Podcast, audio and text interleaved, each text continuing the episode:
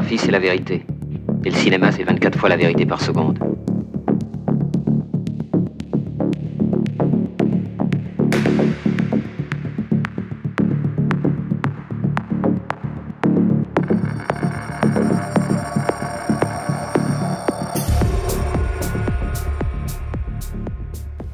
Liebe Zuhörerinnen und liebe Zuhörer, wir versuchen gerade zwanglos einen Anfang für unseren Podcast zu finden, weil uns das kaum möglich ist. Ein einfaches Hallo zu 24 Wahrheiten, dem Podcast auf zweiteproduktion.de. Mein Name ist Lukas Kurstedt, Student der Filmwissenschaft in Mainz mit dem fabelhaften Beifach Philosophie und auch noch anwesend ist. Mein Name ist Roman Videra. Ebenfalls bin ich Student der Filmwissenschaft in Mainz mit dem großartigen Beifach Kunstgeschichte.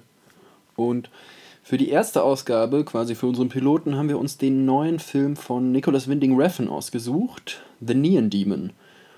Der Film ist 2016, also erst vor kurzem erschienen, hatte seine Premiere auf dem Filmfestival in Cannes und polarisiert relativ stark. Und das ist eine Sache, die jetzt äh, Nicholas Winding Refn ja, an die er sich quasi gewöhnen muss. Das Bei stimmt. Drive kann man sagen, er hat äh, eine Art Meisterschaft sozusagen bewiesen, denn Drive ist damals sehr gut angekommen, hat auch in Cannes die Premiere gefeiert und dort direkt mal den Regiepreis bekommen und hat quasi den Filmemacher Nicholas Winding Refn, der davor schon längere Zeit dabei ist, einem ganz neuen und relativ breiten Publikum zugänglich gemacht.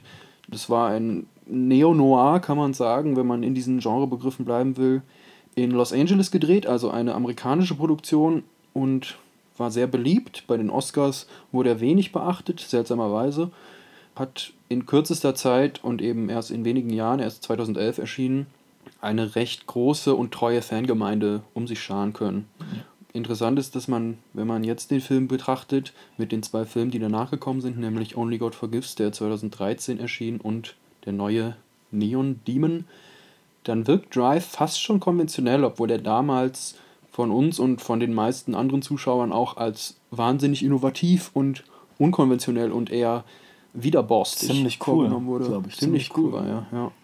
Und dann kam eben Only God Forgives und der wurde wie auch Drive in der Hauptrolle mit dem männlichen Starlet, wenn man so will, Ryan Gosling besetzt und das war schon, diese Besetzung war schon für Nicolas Winding Refn ein ziemlicher Clou sozusagen, weil er damit eine ganz bestimmte Erwartungshaltung eben evoziert hat.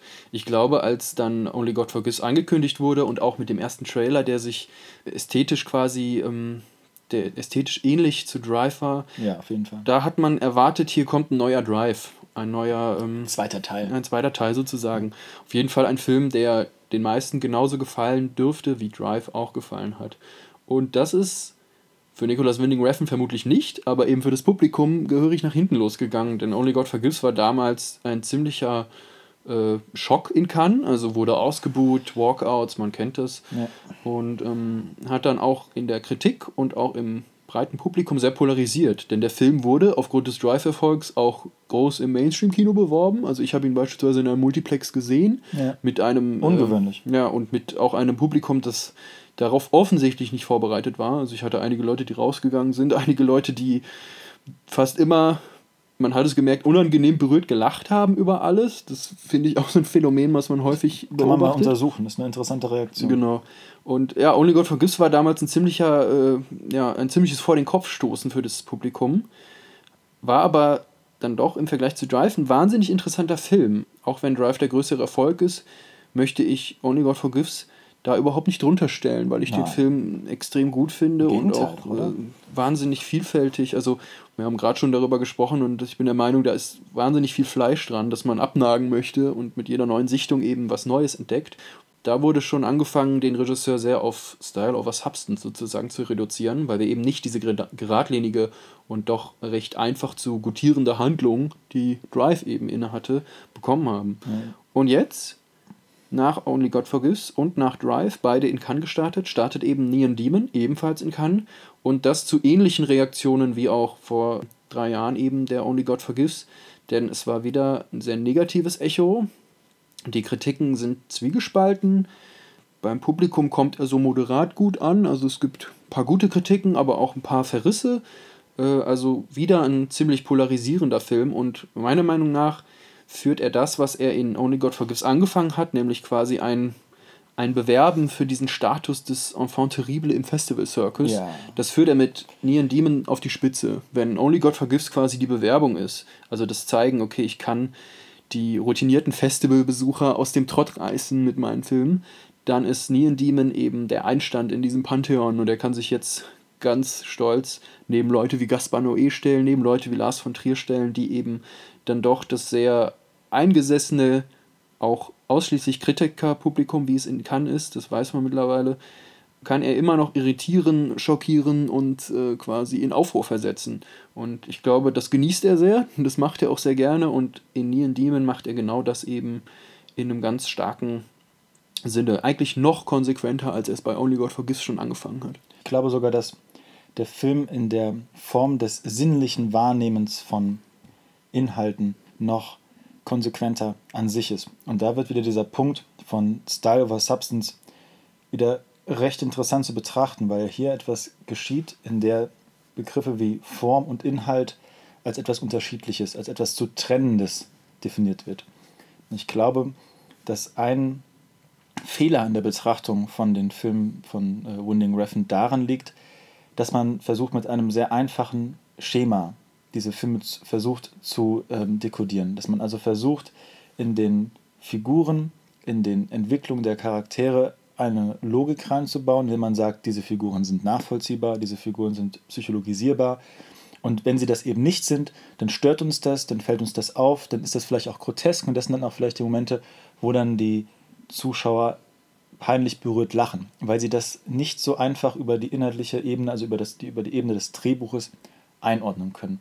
Und dementsprechend habe ich immer das Gefühl, dass man bei Winding Refn seinen Film immer darum streitet, ob denn ein Weg aus dem, aus dem Osten in sein Werk, wenn man das sich als Metapher mit einer Stadt vorstellt, ob dieser Weg aus dem Osten denn überhaupt gut befahrbar ist und ob der nicht eigentlich kaputt ist. Und ich finde, man sollte sich aber eigentlich aus einer anderen Himmelsrichtung, vielleicht dem Westen nähern und versuchen, dieses Konstrukt, dieses Gerüst, auch dieses Skelett einer inhaltlichen, narrativen Analyse bei diesem Film sein zu lassen. Nicht immer, nicht per se, aber in diesem Fall einmal sein zu lassen und zu versuchen, den Film auf seine Symbolik her zu untersuchen, also auf das, was der Film sichtbar macht und sich auch sichtbar macht. Ich glaube, dann haben wir einen Moment oder dann finden wir etwas, wo wir auch Inhalt herausziehen können, nämlich der Inhalt, der durch die Form transportiert wird. Und da fällt der Film ja ganz besonders auf, weil er eine Ästhetik entwirft, die uns sehr, sehr stark an Werbeästhetik erinnert. Und zwar nicht irgendeine Werbeästhetik, sondern wirklich speziell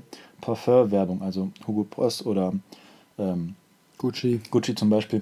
Das ist also dieser Film, der sich über die Werbeindustrie, über Models ähm, unterhält oder diese thematisiert, auch quasi eine Stufe der Mediatisierung einbaut. Nämlich er nimmt die Ästhetik der Werbeindustrie auf, integriert sie in seinen Film selbst hinein und zwar ohne einen, eine Form des Bruches auf der ästhetischen Ebene, um dadurch auch eine gewisse Referenzialität reinzubekommen.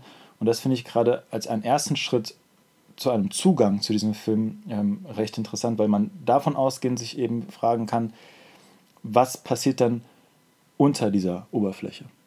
Ja, ich finde es auch wahnsinnig interessant, weil er sich in einer Bildsprache bewegt, die man im ersten Moment, auf den ersten Blick, als eine oberflächliche, aber wunderschöne empfindet. Wenn man einen Gucci-Werbespot oder äh, jetzt zuletzt habe ich gesehen, ähm, Steve McQueen, also der Regisseur von Hunger und 12 is a Slave und so weiter, hat äh, für Burberry einen Werbespot gedreht. Und ähm, man, man neigt immer dazu, dem dann eine wahnsinnige Schönheit anzuerkennen, eine Ästhetisierung, aber eben eine Inhaltslosigkeit. Mhm. Und ähm, da sich Winding Refn bei Neon Demon in exakt dieser Bildsprache bewegt und er beherrscht diese Bildsprache extrem gut, denn vorher hat er selbst für Gucci mit Blake Lively einen Werbespot gedreht. Was interessant ist. Ja.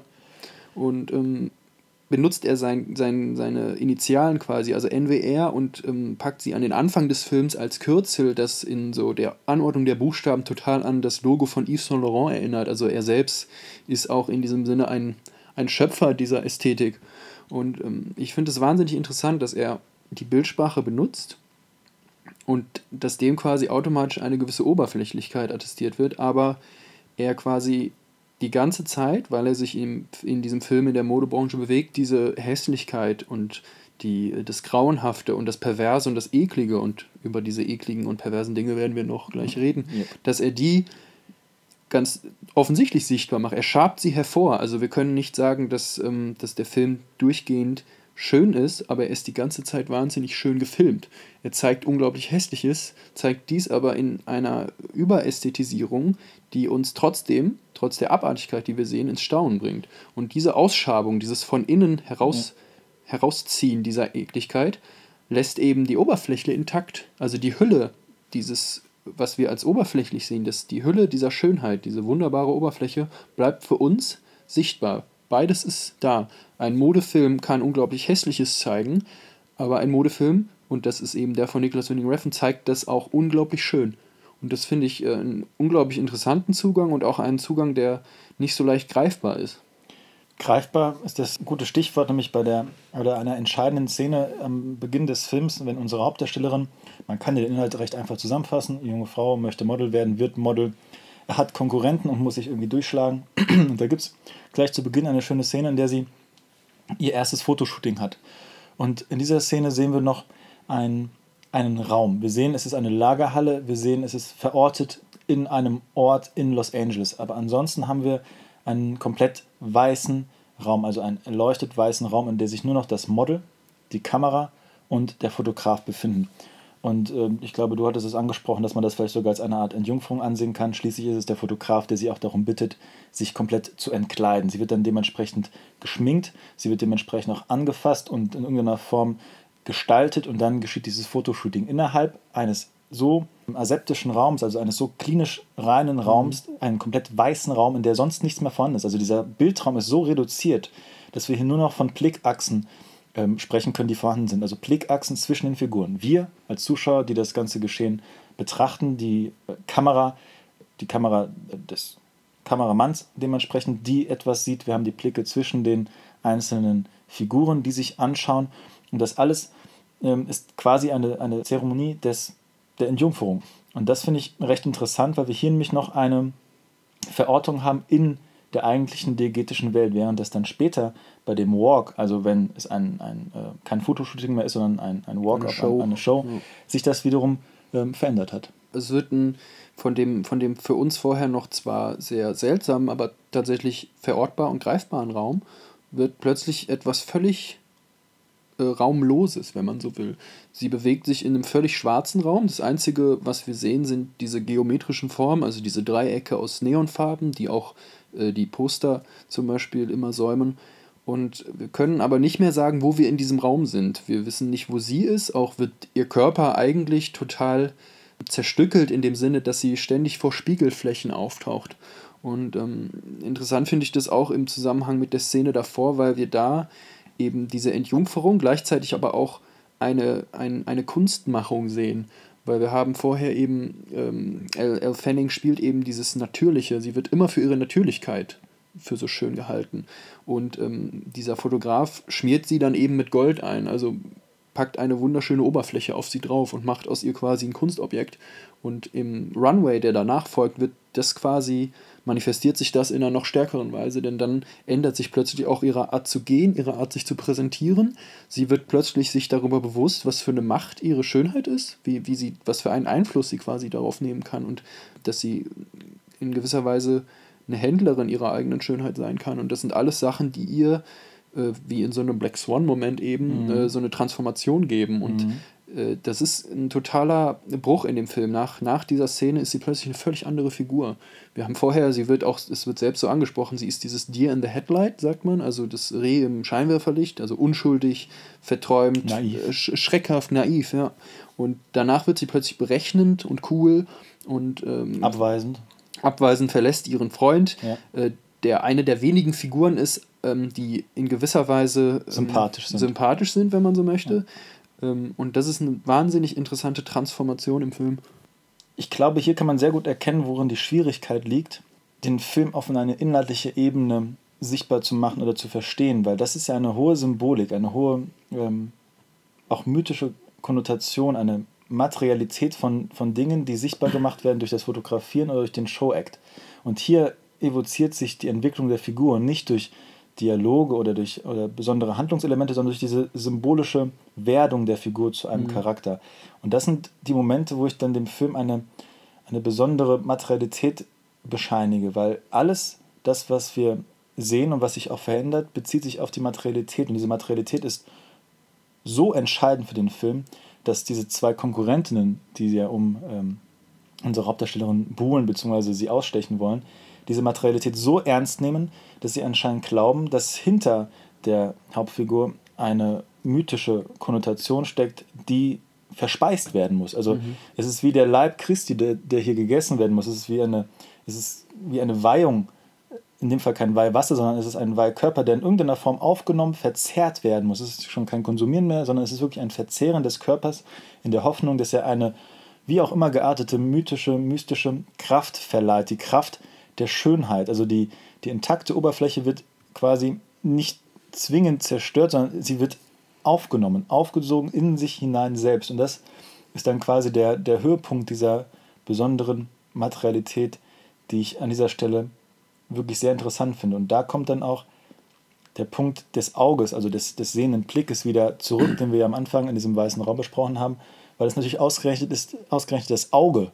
Es ist, was quasi wieder zum Vorschein kommt. Also das Auge macht sich selbst sichtbar, wenn es ausgekotzt wird. Ich habe viele Stimmen gehört, die meinten, dieser Moment wird zu viel. Mhm. Aber genau diese Materialisierung des Auges selbst als der Sehorgan, das Zentrum der Macht, das Zentrum des panoptischen Blicks, das kommt wieder zum Vorschein. Also würde es sagen, hier bin ich, ich halte das alles hier zusammen.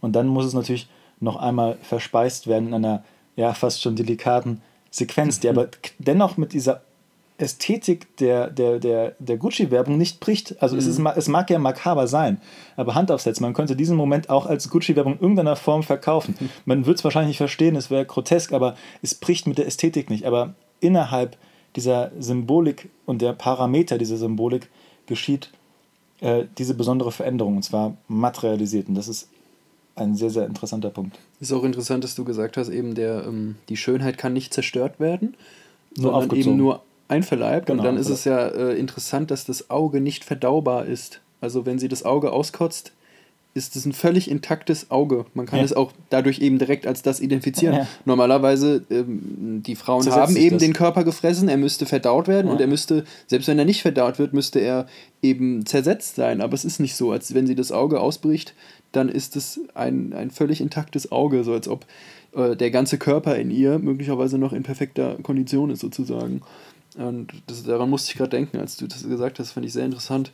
Ähm, ich weiß nicht, wie es dir geht. Bei mir war es die ganze Zeit, als ich den Film geschaut habe, so, dass ich mich gefragt habe, was eigentlich dieser äh, Neon-Dämon eben ist. Mhm. Weil es, äh, ich, ich habe verschiedene Standpunkte immer im Wechsel, während ich den Film geschaut habe, eingenommen. Zuerst dachte ich, es sind eben die anderen Figuren, weil wir eben mit Al Fanning, also Jesse heißt sie im Film, eine sehr unschuldige Person haben, eben das Reh.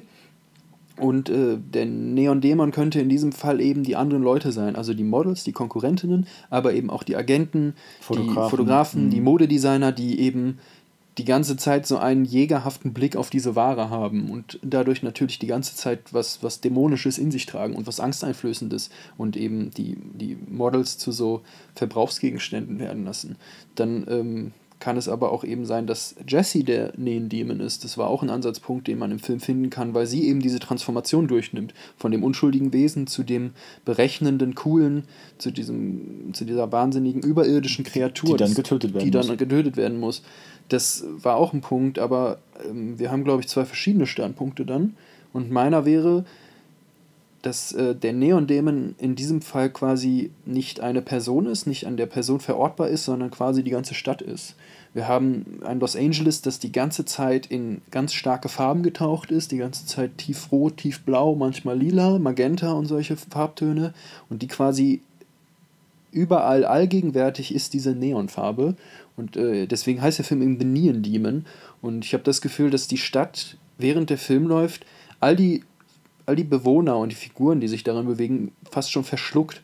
Mhm. Und äh, man kann sich quasi, weil eben natürlich, wenn die Räume in das Neonlicht getaucht sind, dann sind direkt die Figuren, die sich darin bewegen, ebenso ins Auch. Neonlicht getaucht. Also der Neon-Dämon quasi. überdeckt quasi alles und ist wie so eine, ja, wie, wie was Kreatürliches, was diese Figuren verschlucken kann. Das ist und ein sehr guter Gedanke. interessant ist eben, dass die Frauen, also die Models, die von diesem Neon-Demon ganz tief verschluckt wurden, weil sie in diesem Konstrukt der Modebranche ziemlich machtlos erscheinen, weil sie eben die Verbrauchsgegenstände darstellen, dass die, wenn eine der Figur, also eine der Frauen, eine der, eins der Models droht, eben aufzusteigen, Ja, eben äh, was, was, was, was mehr zu sein als eben nur, nur, nur, das, nur das Produkt. Das sagt ja eben ähm, Christina Hendricks, also die Agentin sagt das zu Jesse, ähm, es gibt viele hier, die gut sind, aber du wirst großartig sein, Ja. was natürlich eine Aufwertung darstellt.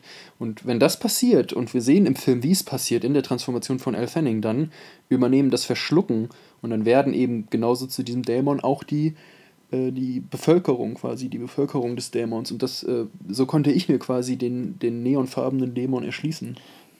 eine in der Tat sinnhafte Vorstellung, wenn man eine, eine Einordnung, eine Begrenzung auch im architektonischen Sinne sucht. Ich würde dem nur noch hinzufügen, dass ich glaube, dass die Macht des Blickes, auch des, des panoptischen Blickes, vielleicht dieses Gebilde aus der Stadt und seinen Bewohnern zusammenhält. Also dass es darauf eben ankommt, wer von wem angeschaut und dementsprechend auch auf- und abgewertet wird. Alles hängt von einem Blick des anderen ab und das macht eine gewisse Dialektik aus, weil jeder blickt und jeder angeschaut wird, aber genau darin steht, steckt die Spannung im Rahmen der Stadt als Nierendiemen und sein Werkzeug ist vielleicht das ständige Aussetzen eines Blickfeldes, in der diese Figuren eigentlich nur zugrunde gehen können, auch wenn sie immer wieder versuchen, sich daran hochzuziehen. Ein letzter Aspekt, auf den wir auf jeden Fall noch eingehen sollten in aller Kürze. Die Make-up-Artists, Mhm. die junge Frau, die arbeitet ja nicht nur als die Make-up-Artist für lebendige Körper, sondern sie arbeitet auch bei einem Bestattungsunternehmen, in der sie Leichen schminkt. Also herrichtet für den offenen Genau. Sarg sozusagen. Das ist äh, auch, also ich finde, das ist ein wahnsinnig interessanter Umgang mit dem, mit dem Körper, also mit dem lebenden wie auch den toten Körper, weil es Wenn es eine Unterscheidung ja, gibt. in gewisser Weise die Unterscheidung aufhebt. Äh, man redet ja oft davon, dass Models aussehen wie Schaufensterpuppen, also Genau. denen gan- was Lebloses äh, zugesprochen wird. Und auch wenn man sich äh, Modefotografie anschaut, dann kann man dem oft etwas Lebloses äh, zu, zu, zuerkennen. Allerdings, das ist wahnsinnig spannend, die Make-up-Artistin scheint da keinen Unterschied zu machen. Genauso wie sie im Beruf keinen Unterschied macht, indem sie, sie äh, lebendige Körper Genau. genauso wie leblose Körper schminken kann, in der gleichen Professionalität, mit den gleichen, äh, mit den gleichen Handgriffen, die ganz präzise voll, vollzogen werden. Genauso wird es bei der äh, Nekrophilie-Szene, bei der ersten, also bei der erotischen Szene, Ja. wird genauso wenig der Unterschied gemacht. Sie wird vom lebenden Körper in der Szene mit Elle Fanning, als sie im Haus zusammen sind, wird sie zurückgewiesen, als sie versucht, äh, äh, mit ihr sexuell zu interagieren Ja. dann ist daraus die Konsequenz eben, dass sie das mit einem toten Körper macht. Der tote Körper kann sich dem Begehren zum Beispiel nicht erwehren.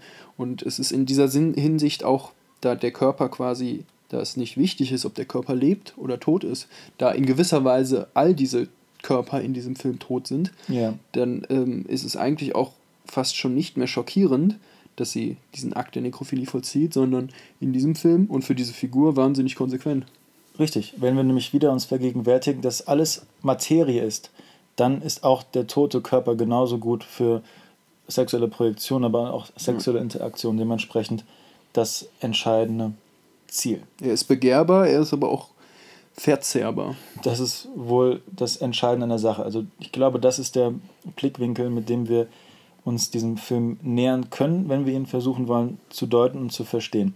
Wir sind am Ende unserer Zeit. Es war ein kurzer Einblick, aber hoffentlich ein fruchtbarer, möglichst fruchtbarer Blick. Im Anschluss an diese 24 Wahrheiten folgt nun noch der kurze Ausschnitt von Podcast Verité, also unsere Reflexion über das Gedöns der letzten 24 Minuten. Roman, das war unsere erste äh, Sitzung, unsere quasi Entjungferung, unsere Jungfahrt, jungfräuliche Fahrt in, Oh ja. in den Eisberg. In den Sind wir gerade auf der Titanic oder sagst du auf einem guten Weg?